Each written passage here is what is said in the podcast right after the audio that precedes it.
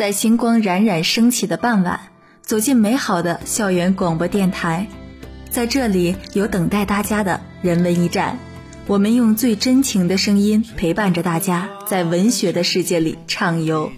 各位亲爱的听众朋友们，大家好，我是亚楠。在这如梦的黄昏，我与播音员丁亮和大家一起聊聊军训的那些事儿。说起军训呢，我首先想到的是阴雨绵绵。当时每次仰天就盼望着下雨，在心里默默祈祷下雨回宿舍整理内务。还好我们那次军训啊，也真是天公作美。军训那十几天，多半是凉爽的阴雨天。还记得当时在网上看到不少学姐学长调侃到说。这届的学弟学妹是龙王派来的吧？我当时也听过这个说法，当时我还觉得是天气微冷，军训的时候还在服装里边套了一层自己的便服，哪怕是在操场站了半个钟头的军姿也不会觉得热。不过除了凉爽的阴天，大学的军训给我的第一印象就是陌生，从千里之外温暖的家来到了另一个陌生的地方，接触了一群从不认识的人。我想想都会觉得可怕，怎么能用可怕这两个字来形容呢？是不是有点形容的过度了呀？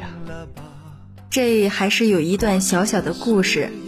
我从小学四年级的时候就离开家去外面求学，那时候自己也小，也就九岁。小小的我住在寄宿学校里边，还是半个月一回家。我永远记得那一种味道，微微潮湿的房间里混杂着未曾沾上人气的新物品的味道。我到现在也不知道该怎么形容那种令我难忘但却并不美好的味道，只是直觉认为“陌生”这个词最能够形容。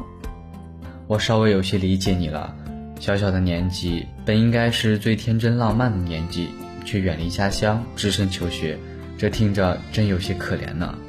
这呢，只是一个小的前奏，如果仅仅是因为这些，并不会让我觉得可怕。可后来发生的一些，才让我印象深刻，甚至有段时间都不敢去回忆。不敢回忆，都不敢回忆，发生了什么？现在可以说说吗？我还记得我刚转学到新学校的第一个学期，我的成绩那时候不是特别优秀，而且我平常的话很少，并不是很受老师们的喜欢。那时候呢，我朋友又很少很少。只有后半学期，一个与我同为转学生的女孩和我走得比较近。我至今还清晰地记得一件事儿：有一次英语老师到中午时分作为我们的辅导老师帮忙为我们盛饭，我小心翼翼地排着队，听着老师和前面几位同学盛饭时候有说有笑。轮到我的时候，或许后面还有不短的队伍，老师快速地用勺子从锅里盛起饭，快速地舀到我的碗里。可是，一不小心，滚烫的汤就从勺子里不安分地流了出来，直接淌到了我的手上。当时真的特别特别的疼。我清晰的记得，当时自己反应灵敏，为了不太让老师注意，我强忍着不敢因为手被烫到而让碗丢在地上。天哪，老师没有注意到吗？我当时忍着痛看了老师一眼，觉得老师并没有发现什么，而是把眼光放到了下一个盛饭的同学身上。我当时低着头离开了长长的队伍，一个人回到了自己的座位上。这件事儿就在当时，我从未和任何人诉过苦，因为没有什么熟悉要好的朋友可以和我共同承担。或许老师当时只是太匆忙，并未注意到吧。但是对于那时敏感的你，确实是一个不小的伤害。我想今天你能够勇敢地讲出自己的故事，并和大家一起分享，一定是释怀了的。嗯，确实是放下了，可这件事儿连同那一年的所有经历、感受一起带给了我某些并不算美好的东西。比如呢，我现在到一个陌生的环境里，我依然会觉得害怕；和不熟悉的人交流，我也会觉得尴尬；偶尔会闻到那种曾经的那种味道，也不自觉的就会心慌。其实呀，我也不太擅长安慰别人，因为我自己也是一样。每天在不断的想办法让自己释怀，让自己去放下，因为我认为释怀是对自己伤痕累累的心唯一的安慰。我最近在看《岛上书店》这本书，书里的男主人公非常的可怜，可以说他在前半生的岁月里，命运从未眷顾过他，他的人生陷入了僵局，内心沦为了一片孤岛。在一番沉沦之后，他拾起爱与被爱的能力，袒露出愿意付出与接受的意愿。他用自我救赎与转化，获得了后半人生的美好。嗯，听起来就非常的美好的一段故事。我们都慢慢来吧。